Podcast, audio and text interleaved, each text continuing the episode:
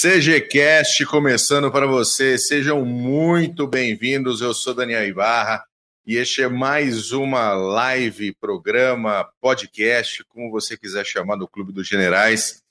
Hoje, além dos nossos updates das, dos conflitos que ocorrem nesse nosso mundão da vida, nós vamos ter também um podcast muito especial falando sobre a Casa de Pavlov, um dos uma das muitas histórias, muitos mitos, muito uma das muitas coisas que foram ditas e desditas da Batalha de Stalingrado. Antes eu quero agradecer a todos os nossos ouvintes, todos os nossos colaboradores, pagantes, muito obrigado. Vocês moram no nosso coração, nos ajudando a fazer um, um CGCast melhor.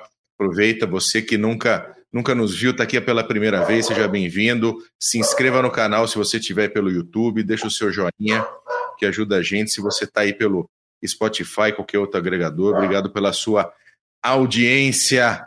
Comigo, sempre ele, o homem mais lindo de Santa Catarina, que hoje está mais belo, hoje ele está radiante. Glênio Madruga, tudo bom, Mac?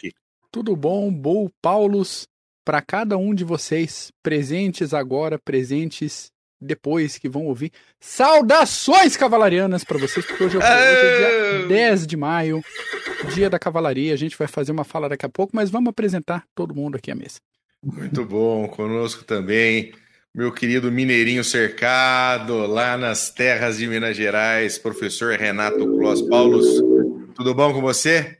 Tudo bom, Bull, Mac, saudações segianas. Finalmente, vou falar de Stalingrado hoje um pouco. Finalmente, finalmente. Cercado, mas mandar algumas notícias. Muito bom, um abraço para o Peto, um abraço para o Wolfgang, que também está por aí, um abraço para o Daniel Araújo. Agora, hoje que vai ter Pavilov, hoje vai ter Stalingrado, o Igor não apareceu ainda. Ah, já. Esperando o Igor aparecer, hein? Tá na hora de aparecer. Demorou, mas veio. Mas, Mac, Vamos começar falando aí do seu, o seu momento de brilhar. Então. O dia da cavalaria. Então, a gente espera o ano inteiro para poder.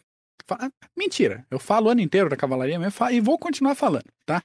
Não tem essa, não, vou continuar falando. Então, antes de, desse update geral que a gente faz, a gente vai fazer uma homenagem a todos os cavalarianos de todos os rincões de ontem, de hoje, de todos os tempos, porque é dia da cavalaria, né, senhores? Tem que respeitar. E vamos falar do patrono, por que não? Em 1808, nasceu o patrono da cavalaria, uma casinha na vila de Nossa Senhora da Conceição do Arroio, que hoje faz parte, essa propriedade faz parte do, faz parte do Parque Histórico Manuel Luiz Osório. O Osório se alistou aos 14 anos de idade e aos 15 já teve o batismo de fogo. Nos dois anos seguintes foi elevado a cadete e a alferes. Em 1824, ele tentou matrícula na escola militar no Rio de Janeiro, mas a inscrição foi anulada porque de repente tinha uma guerra começando lá na província Cisplatina. E meio que né, tem coisa mais urgente do que ficar com o pessoal na, na escola aí, estudando enquanto tem ação acontecendo. Então ele foi para a guerra, tocou o zaralho lá no, no, na Cisplatina e a coisa não foi fácil. Teve um, um momento na batalha do Sarandi que ele foi o único oficial do esquadrão dele que conseguiu sair vivo. Então, a, é, a, coisa foi meio tensa por lá. Então, ainda nessa guerra, ele liderou os lanceiros dele até o final da guerra. Foi um dos poucos é, esquadrões que não sofreram derrotas, não foram desbaratados durante a, os combates. E também, na sequência, ele participou ali do, do processo de assinatura dos termos das negociações de independência do Uruguai. Os anos depois veio a Revolução Farroupilha. O Osório eh, simpatizava com a causa sul-rio-grandense, até que uh, aconteceu a proclamação da República Rio-Grandense. Daí, uma coisa é você ser simpático aos ideais que a gente vai fazer ainda um episódio aqui sobre a Revolução Farroupilha. Tô devendo esse episódio bastante tempo. Mas outra coisa é declarar uma república separada e o cara né, ter um movimento separatista. Aí ele falou, não. Aí, aí passa do, do meu compromisso, ele voltou para o lado imperial combateu no, no lado imperial até o final da guerra. Então, a gente está falando de uma carreira aí que ele terminou a, a, Revolução Farroupilha já como tenente-coronel. Um avanço in, impressionante e isso tudo por mérito em combate. Né? Entre 1851 e 52, ele participou da guerra contra Uribe e Rosas, isso novamente no Uruguai. Foi promovido a coronel em campo de batalha. Depois fez uma intervenção, aquela famosa intervenção brasileira no Uruguai, na Guerra Civil do Uruguai, e depois comandou as forças brasileiras na Guerra do Paraguai. No início da guerra, ele foi promovido já a marechal de campo, participou de batalhas como a retomada de Uruguaiana, aquele primeiro avanço paraguaio invadindo o território brasileiro, depois Batalha do Passo da Pátria, combate de Esteiro Belaco, batalhas de Tuiuti, Havaí, Tororó, campanha das Cordilheiras. É, depois da guerra, ele fez, hum, participou de toda uma campanha é, pela modernização do exército brasileiro. Então, ele é um, um exemplo de militar que passou por todos os postos do exército e comandava não só pelo posto, mas pelo exemplo. Ele estava sempre, ele preferia estar sempre onde o pau estava atorando. Ele estava no front, em vez de ser um general que comandava mais da retaguarda, ele estava no meio da bagunça, junto com o pessoal sempre. Ele era um cara simples, serviu mais de 50 anos no exército e foi, de fato, o grande nome do exército brasileiro até a década de 1920. Ele era o cara mais celebrado e na década de 1920 começou todo um trabalho de ressignificação dos nomes do Exército Brasileiro. Em 1925 foi criado o Dia do Soldado, né? E a partir disso o culto a Caxias foi aumentando, aumentando até o Caxias ser levado a patrono do Exército lá em 1962. Porque a gente já falou aqui de algumas escolhas e a gente sabe que o Exército é uma instituição como qualquer outra, então pensando no patrono do exército, ter uma figura como Caxias, que era de uma família importante né, no Brasil, desde a época da colônia, e um cara que estudou na academia, o cara te, tinha um histórico de vitórias bom também, mas o cara era um cara estudado, formado como oficial desde sempre. Então é muito mais conveniente ter um cara desse como patrono do exército do que ter um gaúcho grosso que sentava no chão junto com a tropa para comer churrasco e tomar chimarrão. Mas é esse gaúcho grosso que passou de voluntário, alferes, chegar marechal de campo, que sentava no chão para comer churrasco e tomar o um mate, aqui estou tomando meu mate hoje, em homenagem ao Osório, é esse o cara. Saúde. Que é o patrono da cavalaria brasileira e aos discípulos de Osório. Aço e balaço, fogo e movimento. Ipo! Tamo junto sempre aí. Muito bom, excelente, excelente. Cavalaria. É uma maravilha, cavalaria. E, Mac, é isso da cavalaria? É isso, é isso. Não, não vou declamar versos hoje, não vou. Podemos fazer isso offline depois, mas não, não vou ocupar esse tempo de vossas audiências com odes à cavalaria. Vou deixar isso para outros episódios durante o ano. Muito bom. Mandar um abraço para o Rundes, que também está aqui. Marcelão, um abraço, Marcelão. Melhorou da pedra no rim. Um abraço para Davi, um abraço pro Davi Peixoto. Um abraço, o Yuri chegou. Aê! Yuri chegou. Olha lá que beleza, hein? Vai ver a casa de Pavlov hoje. Vai ser bem legal. Vader, um abraço pro Vader também. E eu quero falar uma, um pouquinho só, antes da gente partir para casa de Pavlov, que ontem a gente teve o, o, Ontem a gente teve 9 de maio, o desfile lá do, do Putin. Você, queria, você tinha coisa para falar disso, não tinha, Mac? Eu tinha, vou chegar lá na, nos updates. Mas adianta vai, uma Vai ser nos updates? Não, porque o é. meu, na verdade, é um momentozinho, é meio, é um pouco cômico. porque a Rússia, ela sempre nos traz momentos cômicos. Entendeu? Brinde-nos, brinde-nos. Então, uh, uh, o que, que, aconteceu? Né? Durante as, as, comemorações na TV russa estatal, foi mostrada esta foto belíssima aqui de um casal, que seria um casal separado pela guerra durante a Segunda Guerra Mundial. Acontece que essa foto é a foto dos notórios uhum. Bonnie e Clyde. Oh, meu Deus. Não tem nada a ver com a Segunda Guerra Mundial, não tem nada a ver com a Rússia, não tem nada a ver com o russo. E, cara, dureza, dureza. Eu, eu, não entendo, eu não entendo essa parte da, do marketing russo, do marqueteiro russo, de não ter um mínimo de cuidado para separar. Eu imagino, a Rússia perdeu dezenas de milhares de pessoas durante a Segunda Guerra Mundial. Não é possível que não dá para escolher uma foto de um casal. Soviético. E são reincidentes. São reincidentes. São reincidentes, é, já do que, é aconteceu na Ucrânia. Não é possível que o cara não consegue. Aí, usaram, e aí vira, vira, piada. Usaram um outdoor é, homenageando o dia da vitória, dia 9 de maio, com um Marine no Pacífico. Foi, eu vou mostrar. Eu vou mostrar aqui, ó. Aqui para vocês lá, verem. Aqui, aqui, o último lá. Olha aqui, o primeirinho, o primeirinho aqui que a gente vê, né? A gente vê lá em o pessoal em Iwo Jima, em cima lá do Suribate, e tá aqui um é pôster estatal russo. É muito esculacho. O pessoal aqui no Pacífico, o pôster está tal. Pô, gente, não é possível, cara. Não é possível, pelo amor de Deus. Tem que ter, não dá, o mínimo de detalhe, né? O mínimo, o mínimo de detalhe. Mas tem um outro ponto, tem um tem um, um ex tem um, um político americano que ele faz parte de um partido bem pequenininho chamado Paz e Liberdade. Pelo nome do partido, você já sabe que é um partido comunista, né? Paz e Liberdade, é um partido comunista. O cara se chama John Parker. Ele foi, inclusive, candidato à presidência pelo Partido Comunista em 2004. E ele foi para a Ucrânia para lutar ao lado dos russos contra esses nazistas malvados ucranianos. E aí ele fez uma live lá da Ucrânia e, porra, o cara podia tomar um cuidado, ter, né, um, um, um pensar um pouquinho no marketing, né? Do, aí o cara vai fazer o, o nosso amigo a, live e olha como o cara me aparece. Pô, gente. Que cara do Zorra Total. É, é, é uma piada pronta. É uma piada pronta. Pronta. Para vocês que são mais novos, talvez você não se lembre, mas sabe quem ele me lembra? Esse cara aqui, ó. Rick Moranes. Que a salsicha esteja com você. Não é possível. O cara se torna uma piada ambulante. Olha, olha, dá uma olhada. Né? A, a, a, o cara já não ajuda, né? O, a face já não ajuda. A porra, parece que ele tem duas tetas aqui na cabeça, no capacete. Não é possível, cara. Não é possível. O cara. E, ah, ele é candidato ao Senado esse ano, tá? Nos Estados Unidos, pelo, pelo Partido da Paz e da Liberdade. Mas, cara, a Rússia nos, nos traz sempre coisas maravilhosas nesse, nesses momentos. Mas, o Mac, fala aí do, do seu do seu nove, dos seus updates aí. Vamos fazer um rodízio aqui, né? Rodízio, rodízio. Então,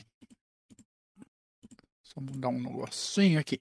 A hum. França, vamos falar da França, começar a falar França, da França. França. A França começou essa semana o julgamento do Laurent Bussibaruta, Olha só, acertei de primeiro nome desse camarada aqui. Ele é a mais alta, mais elevada autoridade de Ruanda que ainda não tinha respondido a processo por genocídio por conta do que aconteceu lá em 1994, que a gente já tem episódio, episódio pesadinho aqui no CGCast.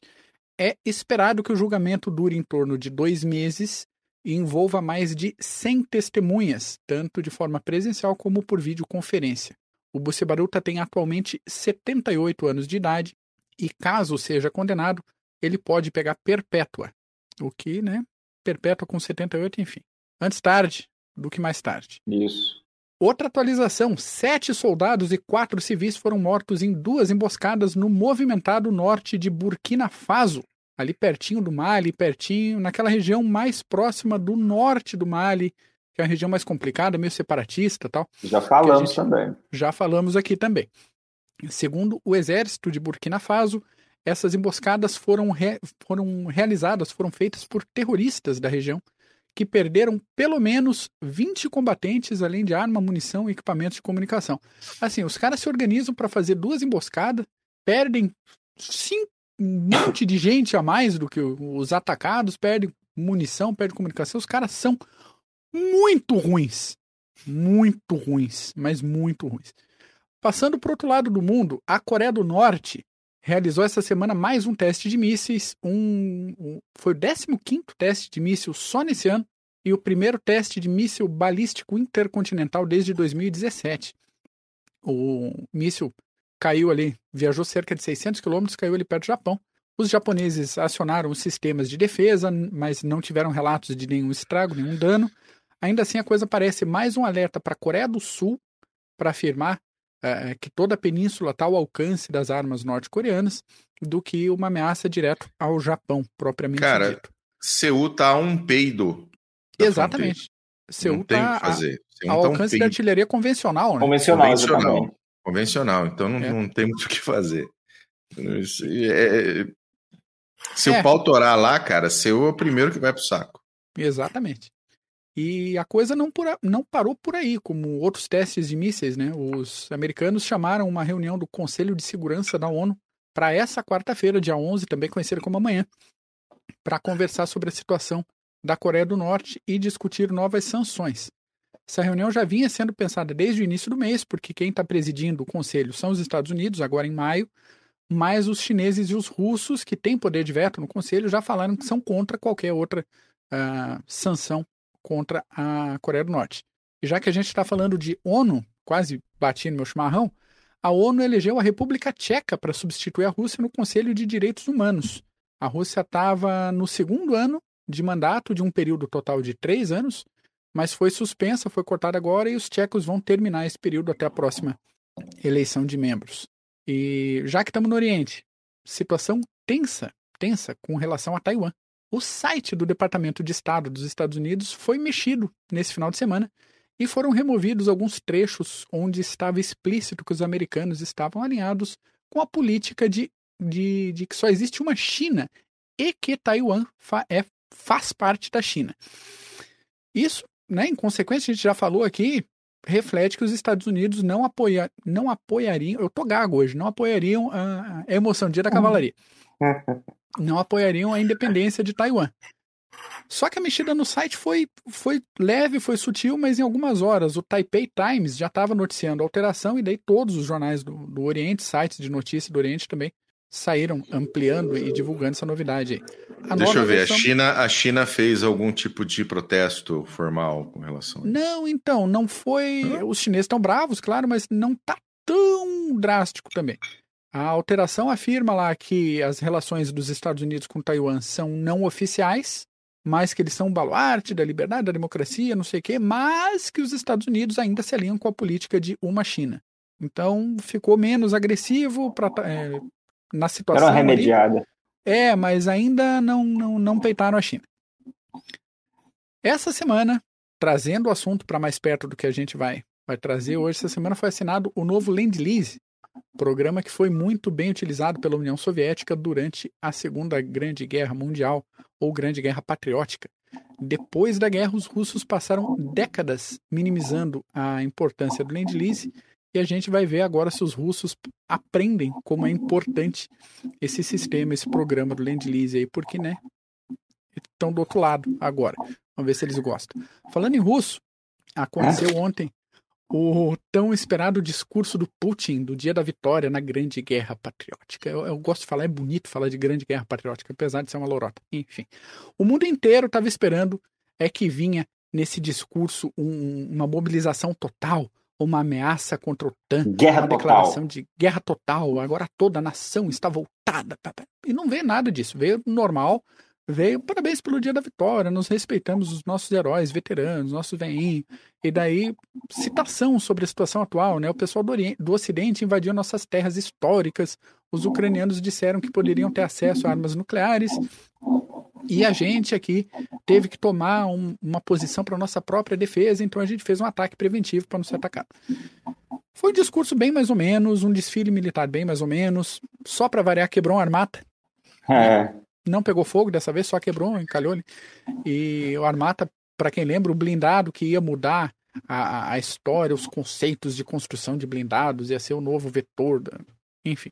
Não é nada disso, vive quebrando essa porcaria. É, é o Armata, o, o, torpedo do fim do mundo, é, é mais é, um disco hipersônico, a arma do Armagedon, é. o, o avião Aí, quando do Armagedon. descobriram o nome do, do avião... É, Exatamente. Isso, é. Poxa, eu fiquei impressionado com o rosto do Putin. Tá ali, meu amigo. Foi, eu comentei com o Mac. Se ele cair na, na água, ele boia. Só com o botox ali que ele tá. Não, não, não afunda. Não é, afunda. Fogo. Não, não tá nem sorrindo direito. E é complicado, cara, que esse Armata não anda mesmo. Eles fazem protótipo, botam, produzem. Algum... Essa semana quebrou meu. Parece o Osório. É, exato. Parece o Osório. Quebrou a embreagem do meu carro, né? Quebrou, tava quase 10 km. Parece um Armata. Não, não, não vamos ofender o Madrugal. Eu vim em primeira marcha sem embreagem, praticamente 10 km, pisca-alerta ligado, ele chegou, ele veio pra garagem o Armata encalhe. Então, meu golzinho está em vantagem sobre esse blindado, super Poxa, blindado aí. Saiu. Olha, se bobear o seu golzinho, o seu golzinho reboca o Armata, hein? Não duvido. Não duvido, ele é valente. O, o Bull estava falando par... dos memes, só uhum. para que eu acabei de lembrar. Eles soltaram um, um vídeo de um narrador famoso é, em inglês, da Discovery Channel, BBC, que cita os animais Você viu do Altenborough. o, o, o, o, David caminho do Attenborough. tanque russo, desde o nascimento até a sua morte na Ucrânia. Cara, ficou muito bom. O David Attenborough, ele, ele é um, um jornalista britânico que faz 80 anos que ele faz aqueles programas da BBC sobre, né, que nem National Geographic, sobre Isso. a selva, sobre Natureza. isso, natureza, e o cara tem aquela voz, aquela impostação. Então ele é extremamente tradicional na Europa, né, especialmente na Grã-Bretanha. E fizeram lá mostrando o tanquezinho e aquela e o cara imitando a voz dele, aquela impostação, aquele jeito de falar, que cara, ficou ficou fantástico. Quem conhece o o, o David Attenborough adorou, eu adorei, cara, eu adorei, fantástico.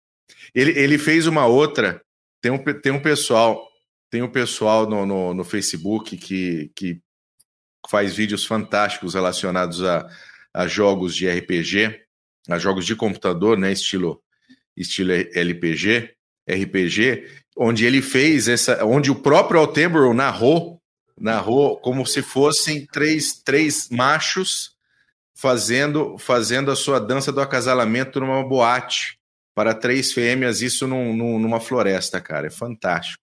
Fantástico. E o próprio Altenborough fez a, fez a, fez a narração. É muito bom, muito bom. Vou dar um abraço aqui pro Zuquinha. O Zuquinha tá aqui, ó. Em, em o que, Zuquinha? Armata não vale nada, cara. Você sabe disso. Não vale nem o que o gato enterra. Boa noite pro Milson. Marcelão falou que tá 100% recuperado. Marco Churrasco. Churrasco é quarta-feira, Marcelão. uh, é isso aí mesmo. O que mais, É Mac? Não, só para fechar, ainda tem mais uma vergonha, né? Porque também o pessoal tava esperando a parte aérea do desfile da vitória e a parte aérea foi cancelada de última hora. O argumento das autoridades é das autoridades militares russas foi assim, mau tempo, não dá para voar, vai ficar complicado. O mau tempo da Ucrânia, mesmo, Exato. falar na Ucrânia, que não Porque tinha câmera, foi sumiu. postado um monte de vídeo, um monte de foto, assim. Tinha uma nuvenzinha, mas o céu tava azul, sabe? Tava ok. Então o que dá pra, pra gente tirar daí é que nem em Moscou os russos estão conseguindo supremacia aérea. Quanto mais na Ucrânia. Nem na parada da vitória. Meu Deus. Ai, meu Deus do céu. Como eu dou risada dessas coisas. É isso, Ai, é que isso. maravilha. Do update. É isso, Mac. Então tá bom. Então a gente vai agora para a nossa querida casa de Pavlov, meu amigo. Yakov Pavlov. Mesmo. um, um abraço pro Túlio, que acabou de chegar por aqui também, Túlio. Valeu. Então vamos lá. Pavlov, Fazer uma- Stalingrado. Fazendo uma ponte, Bull, com o que você estava Passa. falando da propaganda, Uhum. Então, o- a casa de Pavlov ela foi muito influenciada pela propaganda. Ela foi um- uma criação quase que da propaganda soviética. Ocorreu, de fato, a, a- a defesa. É é- então não é pior que o Zaitsev, né? Não, depois de muito tempo eles conseguiram trazer uns veteranos e, a- a- mas não, tem pior que o Zaitsev. Eu vou, nós vamos citar o livro do Chuikov aqui. E o Chuikov ele cita que um soldado, um herói da União Soviética, ele morreu segurando os fios de telefone que estavam cortados com a boca. E isso ele manteve as informações, a comunicação do regimento. Então tem muita coisa que não dá para pegar. Mas o Zaitsev, por exemplo, tem um fuzil dele. Eles falam que tem um fuzil do Zaitsev no Museu de Stalingrado agora, de Volgogrado agora, né? Porém, vai saber. Bom, o que, que nós conhecemos da casa de Pavlov? É, a casa de Pavlov, que é conhecido, foram 59 dias de cerco. É, Pavlov, junto de mais 24 soldados de todas as nacionalidades da União Soviética, é, se defenderam por ah, 59 dias até que foram atingiram eles, eles foram substituídos, beleza. Se a gente pegar, eu até separei aqui o que, que o Chuikov, aqui ó, batalha de mostrar aqui, batalha de Stalingrado, que não deixa de ser a, a literatura oficial do que ocorreu na batalha. Então ele fala, ele citando outros ah, atos heróicos, como Mikhail Panikaka, aquele do Molotov, que o Molotov estourou no corpo dele, e ele pegando fogo ainda pegou outro Molotov e destruiu o tanque. Citando esses atos heróicos, ele cita a casa de Pavlov. Então ele fala: o sargento Yakov Pavlov se tornou uma lenda, Então ele fala que durante 50 dias, sem sono, sem descanso, um punhado de homens corajosos de todas as partes da União Soviética se bateram contra as forças alemãs. Então, nem, não muitas características, ele cita os nomes, certos sobrenomes de Uzbek, outro abcasiano, Tajik, o outro é, ta, é, veio do Tartastão, enfim. Só isso. Ah, ele cita também que o pequeno grupo de homens de Pavlov defenderam a casa matou mais soldados inimigos do que os alemães perderam com a tomada de Paris. Isso ficou conhecido. Esse e, e é interessante, né, de, de ter exatamente a quantidade, ter um soldado de cada região, né, um soldado de cada 24 cada um né? de uma região é da União Soviética. É uma puta sorte, né? Mas Pavlov sobreviveu. Nós vamos não tô, falar aqui no tô, final. Não tô dizendo que é mentira. Sobreviveu, foi, lutou é verdade até Berlim. Lutou até Berlim, diga-se de passagem. Agora, olha lá. Que que Mas o... Pavlov é igual Silva, o, o, o Paulus. E é Pavlov é, mesmo, é igual Silva, velho. Pega qualquer um lá, valeu. E não é à toa que o Bivar, coitado, citou o Pavlov errado por causa disso. Ó, essa eu segundo, não sabia. Citou Pavlov errado. Nós vamos chegar lá. Enemy at the Gates. Esse aqui eu acho o melhor livro sobre Stalingrado, na minha opinião. Então, do William Craig. Ele cita algumas informações a mais sobre o Pavlov. Por exemplo, que eram seis homens, três homens, perdão, junto do Pavlov. Então, um grupo de quatro soldados que tomaram a casa. Era um importante, era um importante prédio com um campo de tiro excelente, de quatro andares, e que eles se bateram por 60 dias aqui no caso, tudo bem, e ele cita também como que ocorreu o, o, o, a situação quando Pavlov tomou a casa. Apenas isso. Depois ele cita que ele segurou os ataques alemães até certo tempo e que se tornou algo heróico. Para terminar, Bivor, todos conhecem, cerco fatal. Ele, de novo, ele cita, traz um ponto novo, que, na verdade, Pavlov era o segundo comandante, o primeiro comandante era o Afanazev, e que ficou cego no ataque. Olha lá. Isso mesmo. Ficou eu cego aqui, mas está longe, eu não vou pegar aqui para mostrar para vocês. Ficou longe, ó, ficou longe. Ficou cego. O comandante Pavlov, então, se tornou o comandante. Ele cita também a Maria Ulianova, que teve participação na defesa. Ele cita porque é ela que contou, quando Pavlov invadiu a casa, junto com seu grupo, que ela contou onde os alemães estavam. Então vamos lá. O que, aconteceu de fato com a casa de Pavlov? Agora, por que, que tô, nós estamos fazendo esse, esse tema no podcast? Informações saem a toda hora. E existe um livro que saiu pós-União Soviética, então já sem aquelas amarras do Estado que não pode citar. Então nós temos um livro que chama Stalingrad, How the Red Army Triumphed como o Exército Vermelho triunfou. Então, esse aqui é um livro voltado para a defesa de Stalingrado, pelo Michael Jones. O prefácio é do David Glantz. Então, o livro é bom. O David Glantz é autoridade sobre a Batalha de Stalingrado. Bom, para a gente entender a Batalha de Stalingrado, ou, oh, perdão, a defesa da casa de Pavlov, depois a gente fala de Stalingrado, a gente tem que entender sobre a criação dos grupos de assalto na Batalha de Stalingrado.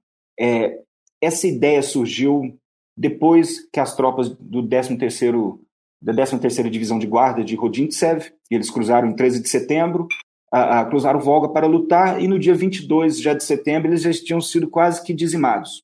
Então Shuikov, comandante do 62º Exército, ele junto do Rodintsev, eles acharam interessante criar esses grupos menores de assalto, é, apenas de granadas, facas, pás e, e pistolas, porque eles achavam que as baixas estavam sendo grandes demais e eles só tinham, em, em certos pontos, a casa de Pavlov é no centro de Stalingrado, eles só tinham 200 metros com o Volga.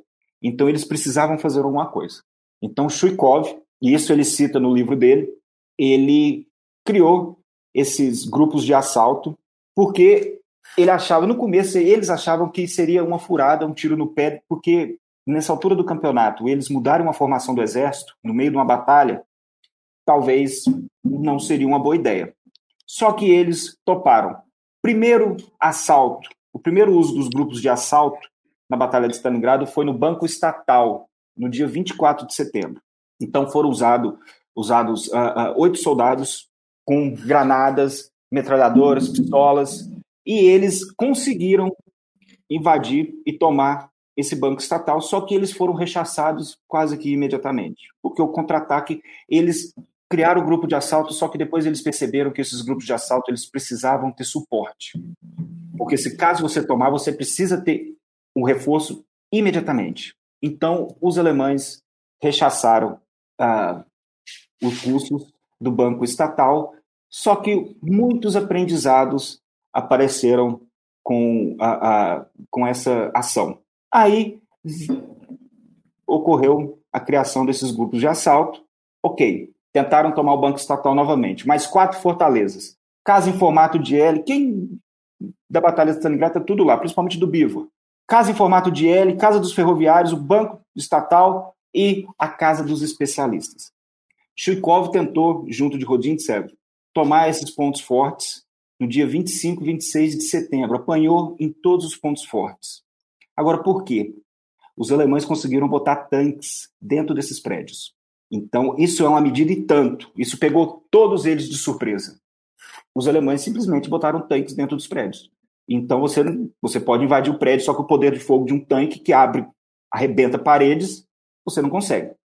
Então, Chuikov teve a ideia, aí que começa a casa de Pavlov. Ele teve a ideia de tomar um prédio de quatro andares na rua Pezenskaya, em frente a uma praça, a, a praça de Lenin, praça de Lenin, que era uma praça ampla, ampla e com um prédio de quatro andares, com um campo, um, um campo de ação. Eles conseguiriam ver quase que um quilômetro, eles conseguiam ver através desse prédio. Então, foi a, a, dado a Rodintsev, que depois entregou a Pavlov, no livro do Michael Jones, agora já usando um pouco, porque o Michael Jones ele entrevistou vários uh, veteranos, inclusive veteranos que participaram da defesa. Então, foram Pavlov mais seis soldados do grupo de assalto. Isso, no caso, William Craig bate com a descrição do William Craig. Agora, que interessante. Ele entrou no prédio, isso está no livro do Craig, chegou no porão, cadê os russos? Ou cadê os alemães? Estão no terceiro andar, no quarto tal. Chegaram lá, os, os alemães estavam molhando a palavra, pitando um cigarro e jogando truco, jogando baralho. Apenas com granadas ele, ele Pavlov apenas eliminou todos esses alemães. Aí que tá. A historiografia, a propaganda russa, disse que depois disso 24 soldados se juntaram ao Pavlov e que eles se bateram por 69, 60 dias, 59 dias, até que foram a, a, reforçados e depois eles saíram e foram relocados em outros locais. Bom, não foi mais ou menos isso que aconteceu. Agora, nós entendemos pela propaganda russa e quem assistiu Enemy at the Gates, o Círculo de Fogo, aquela questão da propaganda dos jornais tentando criar atos de heroísmo, isso, isso ocorreu. Isso é fato. Não, isso, isso é ponto importantíssimo dentro do conflito. A, a, a primeira coisa, a primeira coisa, todo mundo sabe, a primeira coisa que morre num conflito é a verdade. Uhum. É verdade. Isso, isso acontece em qualquer lugar. Primeira coisa que aconteceu quando a Grã-Bretanha declarou guerra à Alemanha, dia 3 de setembro, foi uh, haver censura aos meios de comunicações da Inglaterra, até para garantir que tipo de informação ia sair, porque pode sair a informação errada. O jornalista ele quer dar informação. E você tem jornalistas bem intencionados e você tem jornalistas que eram mal intencionados. Né? Então, a primeira coisa que morre é a verdade. Então, você ter os atos de heroísmo faz absolutamente parte. A, gente acabou de ter um, um, uma, uma, um exemplo que é o, o fantasma lá da, da Ucrânia, né? O fantasma de Kiev, que derrubou 40 aviões. Não tinha derrubado 40 aviões, porra nenhuma. Mas você faz isso para elevar a moral da tropa, você faz isso para elevar a moral do, da população, para mostrar que tem gente absolutamente excedendo todos os limites para poder fazer com que o trabalho seja terminado. Então isso é absolutamente Exatamente. normal e comum, tá? É, a, a, o que, depois você fica sabendo da verdade normalmente. É que na casa da União Soviética levou até 89 para aquela merda acabar, né? E aí mais alguns anos para o pessoal poder ter acesso a, a, a arquivos e etc, para que se pudesse Sim. fazer efetivamente ter informações mais fidedignas, porque o pessoal também, o, o, o Paulo, o pessoal, inclusive, uh, uh, não, não registrava uh, botava fogo em registros, não arquivava, tinha todo, toda uma questão de, de, de efetivamente não ter nada para rastrear depois também. Sim. O que os alemães, o que os alemães não fizeram uh, uh, com relação à solução final, inclusive. E, e a, a, propaganda soviética ela tomou conta da história logo no início. E isso é um ponto importante que muita gente agora é, é, entra em discussão sobre a, a, ação da casa de Pavlov, que a ação ocorreu em setembro até novembro, até dia 25 de novembro, quando Pavlov foi ferido. Então, muita gente fala que, olha, tudo bem, mas não era o foco da batalha nos meses de setembro, outubro e novembro. O foco da batalha nesses meses eram no norte, nas fábricas. Então, é, é, isso deu a possibilidade que repórteres, Simonov, Konstantin Simonov, por exemplo, estava junto das tropas do 13º Exército de Guardas, porque ali depois se tornou uma região um pouco mais tranquila. Lógico, tiveram combates, os quatro tanques que eles tanto citam, eles apareceram lá. Então, sempre ocorreu isso, ocorreram isso, só que a propaganda soviética, realmente, eles pegaram e falaram, acho que vai ser legal a gente pegar, vamos simplificar, vamos pegar 24 soldados de cada local, vamos pegar esse cara aqui, esse cara foi o herói, e ele foi herói da União Soviética, foi até Berlim lutando, mas depois os veteranos falaram, é injusto que foi feito, principalmente com o verdadeiro comandante, não foi Pavlov, foi o capitão Naumov. Pavlov foi, o, foi mais um soldado depois, até porque o local, a casa de Pavlov era tão importante, que agora nós vamos continuar, que os veteranos falaram, não, não ia deixar a, a, a, apenas com o sargento a defesa desse ponto tão importante. Fala, Mac. Só para fazer um adendo rápido aqui, é, sempre foi muito importante para a propaganda uh, soviética, não só de tempo de guerra, mas também de tempo de paz. A gente vê isso até na literatura, pensando nesse negócio da criação do mito. Você pega a literatura dos anos é, 30, 40, até início de 50, o herói da, das histórias soviéticas é o trabalhador da indústria que está trabalhando, cumprindo meta, passando da meta, parará, parará. Mas nesse caso específico, colocar como herói um capitão é diferente de colocar um sargento. O sargento é, é muito burguês da hierarquia. Exatamente. É, é, muito burguês você colocar um capitão como herói. Tem, tem a representatividade do cara de baixo Sim, que foi o herói. Exatamente, exatamente. É isso mesmo. Faz todo sentido.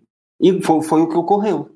Então, e, e, e, todos falam que, os veteranos falam da injustiça, porque o, o capitão, não, o, eles falam, Pavlov, sim, era uma figura ímpar também, aquele cara que ficava com aquela capa toda empoeirada e que sempre estava fazendo uma piadinha. Só que o Naumov, ele fala que eles falam que ele era o exemplo para o, o For the Motherland, que é aquele pela pátria que os russos usavam. Ele era o exemplo, ele é aquele cara como o Osório que o Mac citou, que comia, é, é, participava, quando você via ele estava liderando, da mesma forma ele estava lá no ninho de metralhadoras, ditando onde, que, é, onde estava o inimigo, participou da, da, da defesa. Só que, bom, vamos lá. Essa ação, como o Bull estava falando naquela hora, quando o Bull pegou a questão da propaganda, é, foi uma, uma ação em termos de surpresa. Eles tomaram surpresa o, o pelotão do Yakov Pavlov, usaram um ataque indireto, que nós já falamos dos ataques indiretos várias vezes, táticas militares aqui uh, no episódio. Tentaram atacar a casa em formato de L e usaram ela como distração para tomar esse prédio. Então a historiografia mostra, daqui foi se defendendo até dia 25 de novembro. Não, não foi bem assim. É, quando Pavlov tomou a casa e que os russos perceberam, Chuikov percebeu, a primeira coisa que eles fizeram foi reforçar a guarnição. Então, onde muitos falam que eram apenas 24 soldados, a guarnição eram mais de 100 soldados. Então... Não, é, é, é, se alguém. eu vou falar uma coisa aqui que é até meio boba, mas se você já jogou Call of Duty, eu não me lembro qual, se é o 2, qual que é o Call of Duty, que você tem uma, você tem uma ação na casa de Pavlov. Se é um, se é o 2, eu não lembro agora. E, obviamente, que não deve ser. Não, não sei se é fiel às dimensões do, do prédio de apartamentos, né, da, daquele prédio de quatro andares, mas você não mantém aquele, uma estrutura daquele tamanho com 24 soldados contra a, a, grupos alemães atacando. Você não mantém. Você tendo porão e mais, e mais quatro andares. Então não faz o menor sentido. De cara, ah, foram 24, foram quatro, foram 30, foram 12. Não, não, não, faz, não faz sentido inicialmente você conseguir fazer a defesa desse, desse local somente com, com um punhado de, de, de combatentes. Isso. Eles reforçaram, primeira coisa que eles fizeram, reforçaram o prédio, eles criaram trincheiras com a retaguarda para você é, é, é, ter comunicação com grupos que talvez se houver certos contra-ataques por parte dos alemães. É, o, o ponto da logística, acho que é o ponto até da logística que o Patton comentou aqui no, no né? Como é que como é que fazia a logística, né, desse desse da própria casa? Você tem que ter... Era um suporte, você precisa ter um é. suporte é. de várias pessoas. E o que foi passado foi que, olha, são heróis que ficaram como se fosse o Álamo, ficaram lá se batendo por, pelo tempo inteiro, não. E isso vai de encontro. Primeiro, nós falamos dos grupos de assaltos, que é aí que surgiu uh, uh, o ataque à casa de Pavlov, e Chuikov cita uh, a progressão por granadas que ele fala, que é metralhadora no combate corpo a corpo, os russos perceberam que é, haveria a melhor forma, porque os alemães eles possuíam a aviação e a artilharia a favor deles. Só que os alemães, é, o combate corpo a corpo, eles não gostavam. Lógico. Então. E eles estavam no ataque, né? Exatamente. E os russos. A vantagem é toda da defesa. Exatamente. E os russos, Chuikov cita, não usavam nem metralhadora, porque você não tem manobra com a metralhadora, você não tem espaço nesse tipo de conflito, de esse tipo de luta. É o peso, normalmente você precisa de dois homens para manejar. Exatamente. E, e, até mesmo o espaço que você tem para os seus pentes de munição, você precisa, no máximo, uma pistola, faca, pá, afiada e granada. Granada, granada, granada. Chuikov cita progressão por granada. Você, todo canto que você precisa entrar, você joga uma granada antes. E tem a lei dos 4 segundos. Você tira o pino e espera 4 segundos. Para quê? Para ele não te devolver a granada. Então você espera 4 segundos, joga para os alemães não terem tempo de uh, uh, jogarem a granada de volta. Depois disso, nós temos também a Ordem 179 de Chuikov, que era a criação de fortalezas na defesa de Stalingrado. Então, foram criadas várias fortalezas e a casa de Pavlov, o prédio de quatro andares, era mais uma dessas fortalezas.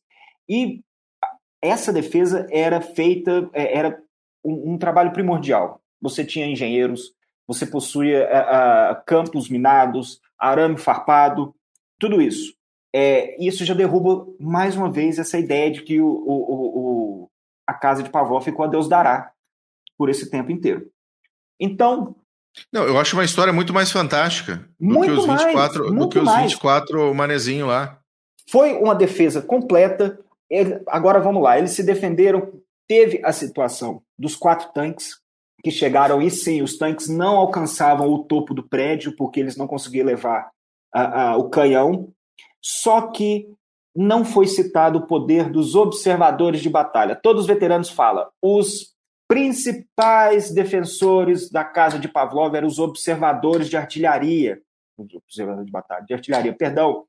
Chuikov decidiu botar a sua artilharia da outra margem do Volga. Isso salvou os russos, essa medida. Então, Sim. os observadores de artilharia, eles, com o campo de visão que eles possuíam, era uma arma e tanto. Então, a defesa da casa de Pavlov, segundo os veteranos, foi devido grande parte à artilharia russa, que conseguia em uma era bem eficaz, diga-se de passagem, e daquele inferno de Stalingrado. Então, os quatro, os quatro tanques chegaram lá e foram dizimados, foram destruídos, os quatro, nem dizimados, foram destruídos pela artilharia, e não por armas antitanques, uh, uh, uh, coquetéis molotovs, como foi dito. Bom, passando mais adiante, comandante da casa de Pavlov, como nós já citamos, não foi o Pavlov. Pavlov foi comandante apenas nos primeiros dias, quando foi substituído pelo capitão Naumov. Capitão Naumov, esse dizem que foi o espírito da defesa da casa de Pavlov, só que o Capitão Naumov morreu no dia 25 de novembro em um ataque a, a, a, ao moinho, à casa do lado. Então saíram da casa de Pavlov do prédio, atacaram o moinho, Pavlov foi ferido, Naumov foi morto. Foi morto. É, a defesa continuou. Veio outro comandante, Anton Dragan, e que continuou com a defesa da casa de Pavlov até o dia 10 de janeiro, quando eles, o grupo foi relocado na fábrica Outubro Vermelho, no norte de Stalingrado. Vale lembrar que Stalingrado são 40 quilômetros, pessoal. É uma cidade não muito profunda, tem o, o, Volga, ela não era muito. Ela era apenas pela, pelo curso do rio, de 40 quilômetros. Era uma baita, uma grande cidade. Então, foram relocados para o norte nas fábricas Outubro Vermelho, Barricade, e voltaram no dia 30. Voltaram no dia 30, os alemães estavam na casa de Pavlov, tinham recuperado. E depois eles tiveram que bater novamente para conquistar a casa de Pavlov. Então, Pavlov ele foi comandante apenas por três dias, mais ou menos. Depois veio o capitão Naumov, que esse sim liderou a defesa, depois Anton Dragan, que liderou até o final da defesa. Outro ponto, pessoal. Só um momentinho aqui, só para botar. Guarnição. Como nós dizemos, como nós falamos agora há pouco, nós estamos falando, mais de 100 soldados participaram da defesa da, do prédio da casa de Pavlov. E os veteranos falam, não, não essa questão da, de várias nacionalidades, a maioria dos defensores eram russos. E eles ainda citam que esse problema das nacionalidades era muito grave, porque, é, por exemplo, eles falavam, um veterano citou que o comandante deles era da Armênia. Então, a comunicação, ele passou uma senha para um soldado, na hora que o soldado voltou, era outro tipo de ceia, a comunicação era muito ruim nesse quesito. E sim, era uma torre de Babel. A batalha em si, você possuía os siberianos, você possuía soldados do Cáucaso, até pela proximidade, soldados da Ásia Central, mas não foi é, é, é desse tanto que eles falaram, principalmente Chikov, no livro dele. Outro ponto que foi falado, foi falado várias vezes é o nome Casa de Pavlov, porque muitos autores citam que estavam até no mapa do 62º Exército, Casa de Pavlov, na verdade, Dom Pavlov, que era a casa do comandante. Não, não tinha isso. E o prédio começou, mesmo depois da defesa, o prédio era chamado de o prédio da Rua Pisenskaya, e não Casa de Pavlov.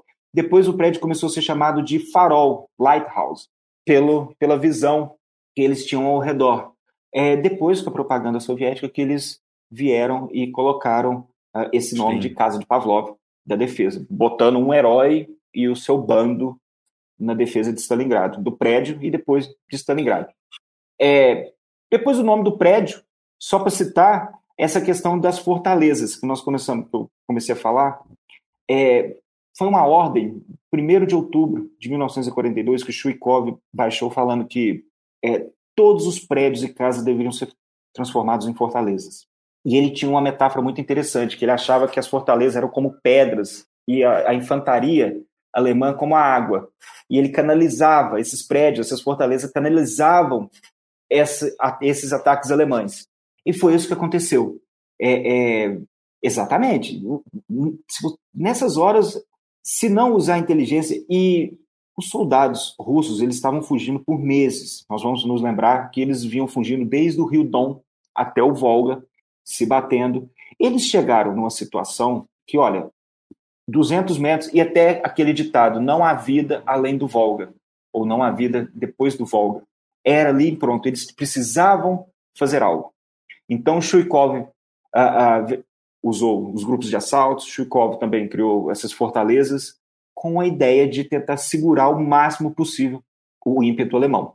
Então, alguns lugares ele teve que recuar, claro, ganhou e perdeu várias vezes, como era a, a dinâmica da Batalha de Stalingrado. Eram prédios, casas que você, você toma o porão, mas o primeiro andar e o segundo do prédio talvez está em mãos alemãs. E por aí. O, a realidade era desse jeito. Então foi mais ou menos assim. É, é, quando a gente cita também a, a, casa de Pavlov, existem outros pontos também que eles trazem, principalmente no livro da, da Reader's Digest, que a gente estava citando, que tem um, um texto extenso sobre a, a, defesa, mas também conta muitas situações que a gente não sabe se é verdade ou não. Como o gramofone, que havia um gramofone no prédio e, e, que os russos cantavam e de vez em quando os alemães cantavam também do outro lado e depois houve um, um concurso em Stalingrado para quem cantava melhor. É isso aí. São coisas que eles vão adicionando, a propaganda foi adicionando. Mas graças ao livro do Michael Jones e outros livros que vem saindo aí, principalmente com essas entrevistas dos veteranos pós a dissolução da União Soviética, né, quando os arquivos a, a, ficaram a, disponíveis, os autores, população em geral, certos pontos dessa, dessa ação foram consertados, vamos dizer assim, corrigidos. Agora, realmente, imagina, isso dá um filme, a defesa, é, é só essa defesa filme. dá um filme. A casa se bateu do dia 27 de setembro até o final da Batalha de Stalingrado. Então, foi uma ação em tanto. Agora, nós estamos falando de Stalingrado. É, nós temos o Tito, falou de Stalingrado, que para mim é um dos que mais manja de Rússia aqui no Brasil, é o Tito Lívio. É, mas eu também queria dar uns pitacos também. Eu acho interessante a, a, a, Batalha de Stalingrado. Eu comecei, esse aqui foi meu primeiro livro de história militar, que eu ganhei do meu pai. Então, isso já são 17, 19 anos atrás. É, e Stalingrado, né, à toa que eu escolhi o Nick Paulos. E, e fui, fui até hoje eu sofro esse bullying aí por ter escolhido Paulos. Mas alguns pontos da batalha que eu acho interessante de citar. Primeiro, Stalingrado não era para ter acontecido. Primeiro ponto. Nós citamos na, no episódio passado que uh, se, quando você troca de objetivos, você vai se ferrar. Quando você não tem um objetivo claro que você precisa a, a, atingir, e quando você acaba trocando, trocando de objetivos, quem vai sofrer são suas tropas e sua ofensiva, sua campanha. Então nós vamos nos lembrar da Operação Azul, Operation Blue. Foi quando Hitler decidiu, já em 42, que olha, o fronte sul aqui eu preciso do petróleo do Cáucaso e do, dos cereais da Ucrânia. Senão, eu vou precisar parar com a guerra. Foi isso que o Hitler disse. Exatamente isso. Senão eu vou ter que parar com a guerra. Então, os alemães queriam, na verdade, descer para o Cáucaso. Stalingrado era, não era para ser tomada. Stalingrado era apenas para era para destruir o que os alemães pensavam apenas na destruição das fábricas, porque sim, Stalingrado era uma, era uma cidade industrial. E isso a Luftwaffe poderia ter feito. Apenas isso. Só que com o desenrolar da campanha, já em 42, Hitler começou a ficar muito impaciente, principalmente com a não tomada de Rostov. Então, isso nós estamos falando de abril, maio, junho, mais ou menos, uh, uh, nessas campanhas dessas, desses meses, até que Hitler ficou puto e falou: não, então eu vou fazer o seguinte, eu vou mandar o Roth, Hermann Roth, para uh, essa direção e o sexto exército vai para Stalingrado. Agora, o 62 exército estava recuando. Então, meio que foi uma armadilha. Os alemães foram atrás. Então, não, eu não vou deixar esse, esse 200, 300 mil soldados fugirem assim de uma, de uma hora para outra. Pode, usa Paulus. Paulus estava uh, substituindo Reichenau, que era o comandante do Sexto Exército. Vale lembrar, Sexto Exército participou do massacre de Babiar, em Kiev, Kiev. A gente, eu, eu troco toda hora, porque os ucranianos pediram, pediram para falar Kiev. Mas o Sexto Exército participou. Paulo se sentia muito mal, mas também Paulo lavou a mão muitas vezes em questões de massacres, principalmente em Stalingrado. Então, os alemães caíram na armadilha e foram para Stalingrado. E depois é, é, é, a história que nós conhecemos. Eu já citei aqui que muitas vezes a gente fala qual foi a batalha principal da Segunda Guerra Mundial. Então, eu mesmo já falei aqui que, em, em outras ocasiões, que eu achava que era Kursk, porque foi, o Kursk foi o único, a última ofensiva alemã quando eles ainda possuíam certa vantagem. Então, eles ainda possuíam, podiam. A, a, a Se davam ao luxo de poder fazer uma ofensiva, né? Exatamente. Só que eu acho que, que a gente, eu não tenho vergonha de falar, eu, eu, sou, eu sempre estou lendo sobre a batalha, eu leio o máximo que eu posso, e eu mudei de ideia. Eu ainda, eu, já, eu, eu, eu acho que Stalingrado foi é, é, a maior batalha da Segunda Guerra Mundial, até porque o que Hitler disse, se a gente não conseguir a, a, o petróleo do Cáucaso, eu vou ter que parar a guerra. E Stalingrado influenciou muito na retirada dos alemães do Cáucaso e que depois foi demandada, foi chicote na bunda até Berlim, né? Então, é, eu acredito, e tem certo ponto também, E, e, era, e, era, e era a última tentativa, porque eles falharam através do norte da África, né? Exatamente. Era por aquela rota e pronto. Era a única rota. Então falharam e o Hitler falou: eu vou ter que pôr fim à guerra. Não pôs fim à guerra e se ferrou, como nós já falamos aqui milhares de vezes. Agora, tem um ponto também que eu queria citar. É, em relação à Batalha de Stalingrado, por que a importância da batalha? Porque nunca poucos tiveram tão pouco como os russos tiveram na Batalha de Stalingrado e conseguiram reverter. Olha o direito é, autoral, hein? É, esse, eu acho que isso é o ponto, autoral. é o ponto principal. Uh, uh, os russos, como nós falamos, a divisão do Rodintsev, Chuikov no centro da cidade e outros pontos também, eram 200 metros entre eles e o Volga. Então, eles conseguiram, e depois, ah, foram cercados. Porra, isso é guerra. Uh, isso é a tônica da batalha de blindados, é o cerco, manobras, tudo isso. E foi o que aconteceu. Então, tem esse ponto é, é, é, é, econômico que nós citamos, que eu estou citando aqui também, da Batalha de Stalingrado, mas esse também de poucos tiveram tão pouco e conseguiram, no fim, reverter a maré. É, a, que... a, União Soviética, sempre, a União Soviética sempre conseguiu, ela conseguiu reverter os momentos críticos né, da invasão do seu país, né?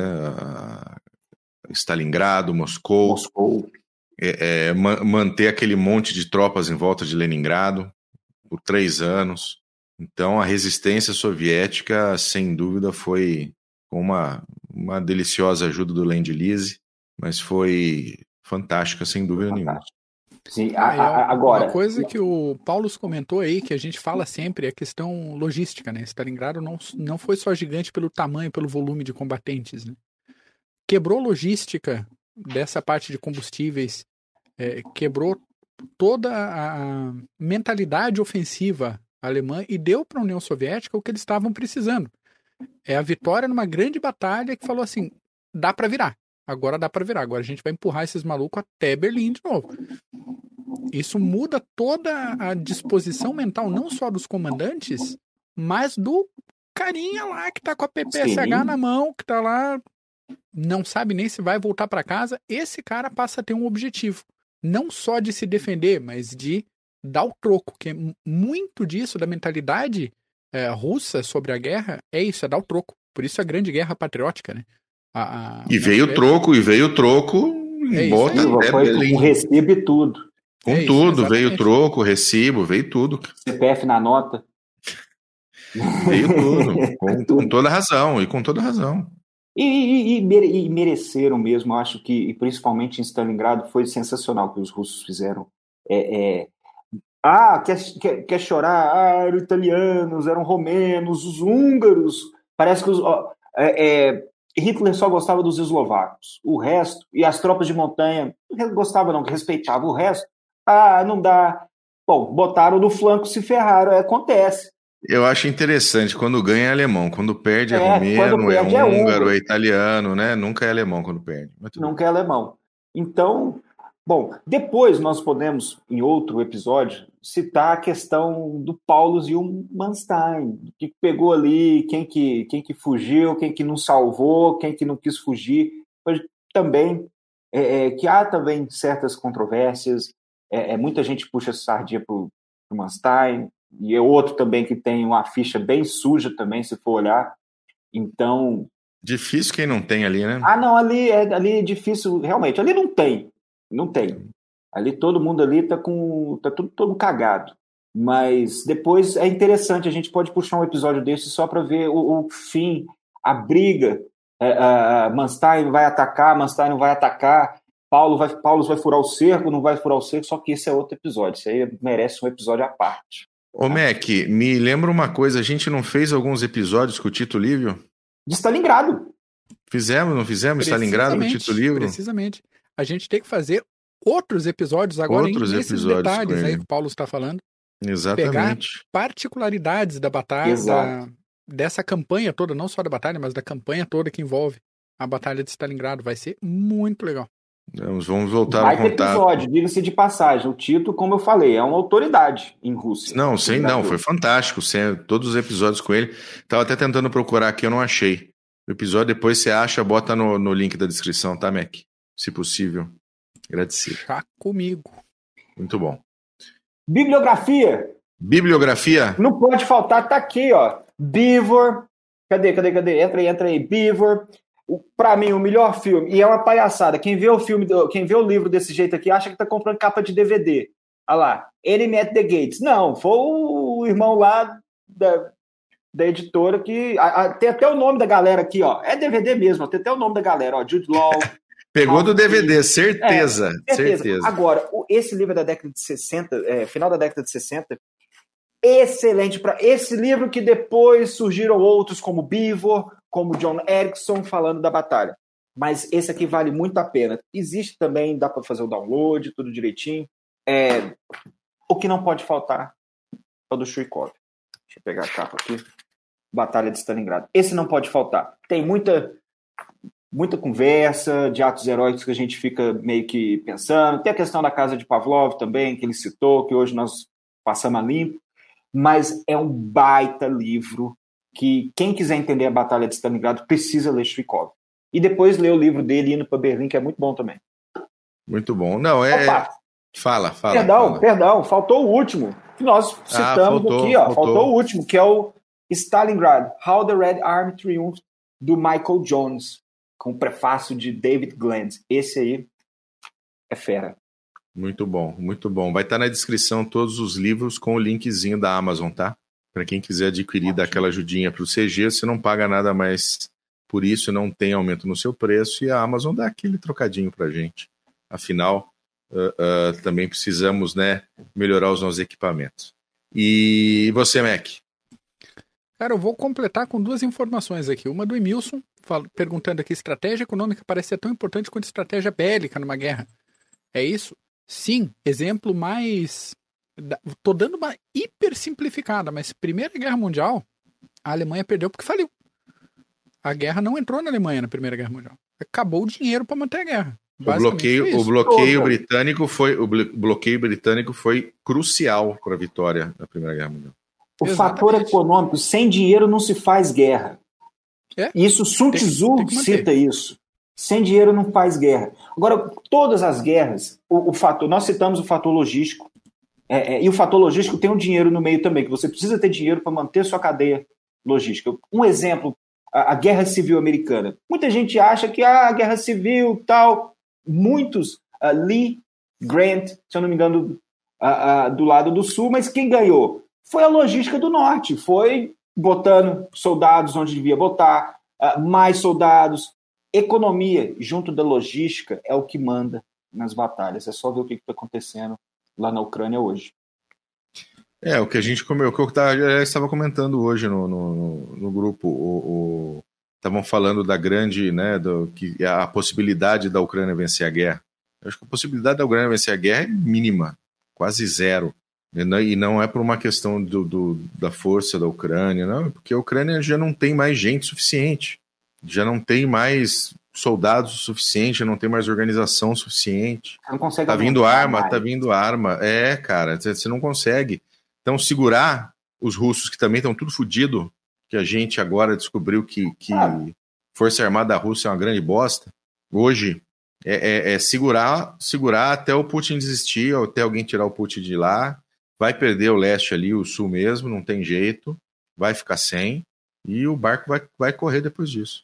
É catastrófico para a Ucrânia perder esse leste por inteiro, porque muito, é a região mais industrializada muito, vai muito. perder a costa sul. Agora, se perder Odessa, aí ferrou. Mas, ó, pode aguardar. Vai, vai ter plano Marshall para eles, tá? Sim. Pode aguardar. E, e, e os, os, ucranianos, eles precisariam usar o porto de Varna, na Bulgária, para poder escoar toda a produção, e isso iria aumentar ainda mais, é mais dinheiro empurrado. Então, é mais vai, catastrófico vai. ainda. Mas vai ter plano Marshall para eles, pode ter certeza quando acabar essa guerra toda. Pode ter certeza. Sem dúvida. E Odessa sendo bombardeada, já todos os preparativos, já tem bloqueio do, do porto, até o almirante Makarov lá, que quase afundou essa semana, está mobilizado ali para pro bloqueio, tá, tá, tá difícil ali pra Ucrânia. Daqui a Enquanto pouco os isso, o acha alguém. Tá com Bob Esponja. É. Exatamente. Tá, Bob Esponja, tá lá. Patrick Estrela. E um, um retorno para o Márcio, como faço para entrar no grupo? Manda um e-mail para nós, Márcio. Tô botando aqui embaixo. Manda um e-mail para nós nesse e-mail aí que a gente. Vai ter que aguentar os do Cove lá, já avisa. Nossa senhora, coitado de você, Márcio. Aguentar o Zukov, tem que aguentar o Rundes. A mala. Já mala sem alça, tem que aguentar o Rundes, que troço maluco. Mas pelo menos tem o Patton lá, que é gente boa. Né? Tem um pessoal gente boa lá. Rundes teta. Mas é isso, gente. Do Agora Cove é que nem observar- pimenta. Uns não gostam, uns não aguentam. ah, Zuquinha, a gente te ama, Zuquinha. Então tá bom, muito bom. Mac, obrigado. Eu que agradeço, imagina. Valeu e pelo cavalaria seu tempo. neles. Cavalaria É neles. E vamos, vamos falar com o Tito Livre depois a gente fazer mais um. Ô, Paulo, os beijos pra você, meu querido. Tá escondido aí. Quando é que você vem pra São Paulo pra nós tomar uma? Precisando, tá precisando. Eu Então vou avisa aí, avisa aí que nós dá um jeito. Excursão Punitiva. Excursão punitiva São Paulo, faz favor. Muito bom, então tá bom. A vocês todos que estiveram no chat aqui, muito obrigado. Pro Márcio, o Patton estava aqui também, o Emilson, o Vader estava aí também, um monte de gente, Gustavo Grossi, o Strache passou por aqui, o Yuri, espero que você tenha gostado, Yuri, e todo mundo que estava por aí, muito obrigado. A você que nos, nos ouviu até agora pelos, pelos Spotify e outros agregadores da vida, um abraço. Você do YouTube aí, se inscreve, dá o joinha, né? Não paga nada, tudo belezinha. E se você quiser nos ajudar, faça parte do, do clube de membros do CG aí, tá bom? A gente se fala na semana que vem, beleza? Um grande abraço para vocês. Tchau.